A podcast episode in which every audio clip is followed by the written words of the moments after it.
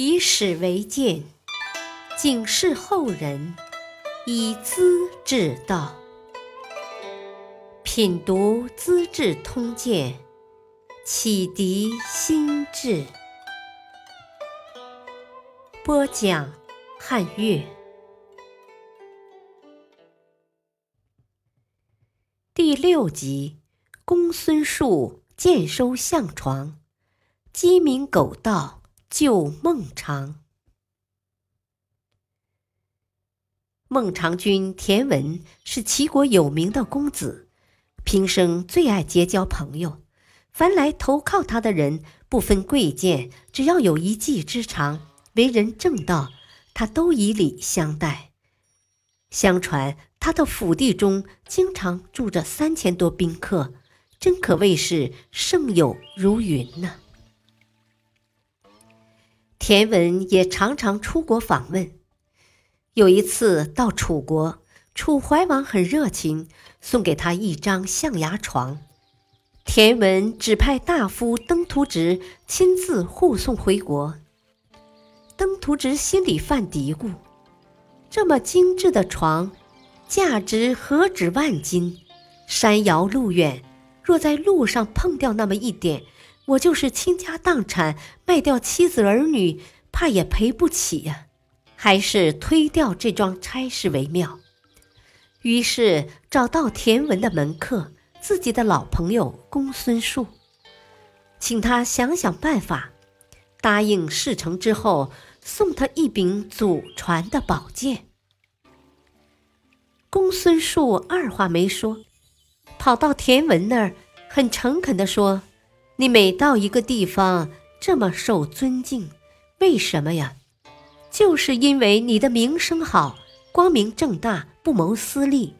可这一回进楚国的门，便要了个象牙床，别人会怎么想你呢？孟尝君一听，觉得有道理，当即谢绝了楚王的好意。这公孙述乐颠颠的走了。孟尝君觉得奇怪，连忙叫住，问道：“先生。”你好像有什么喜事呀？公孙述也不绕弯子，说道：“我是受登徒直的嘱咐来办这件事的。他答应事成之后送我一把宝剑，没想到这么容易你就信了我。我很便宜的得了一把宝剑，能不得意吗？”孟尝君听他这么说，若有所思。随即发布一项命令，说是为了帮助自己改正过失，即使受了别人的好处来提意见，也会受到欢迎。再说，远在他方的秦昭王早就听说过田文的名声，便派出荆阳君做人质，和齐国交换孟尝君。他本来是想笼络住孟尝君，博得个爱惜人才的好名声。哪里是真的想用他呢？不久便找了个罪名，把他关进监狱，准备杀头。这时候，孟尝君手下各式各样的门客们便开始显出本事来了。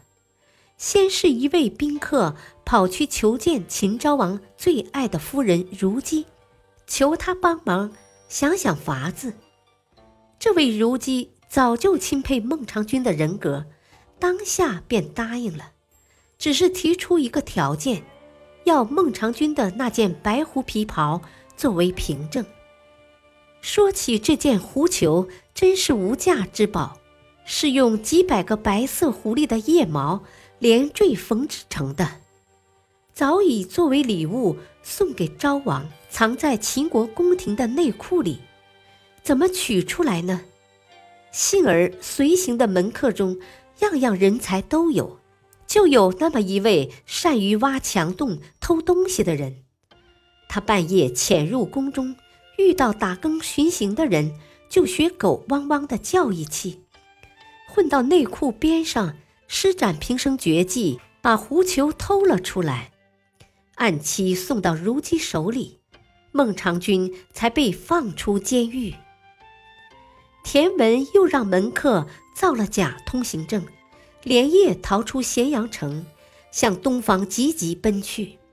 昭王发觉，派出军队一路追赶，前后相距只有几十里路程。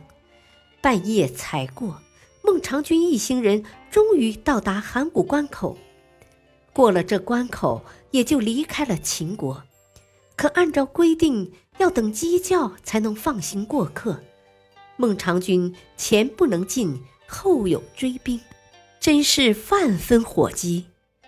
这时，关门边忽然传出一阵呜呜公鸡报晓的啼声，接着许多的公鸡跟着响应，此起彼伏，很是热闹。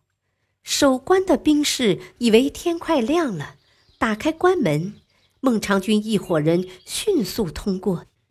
跑得远远的，事后才知是一位宾客常于学动物叫，帮了个大忙。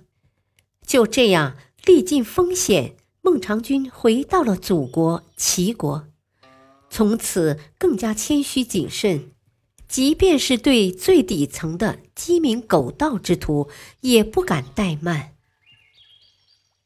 感谢收听，下期播讲。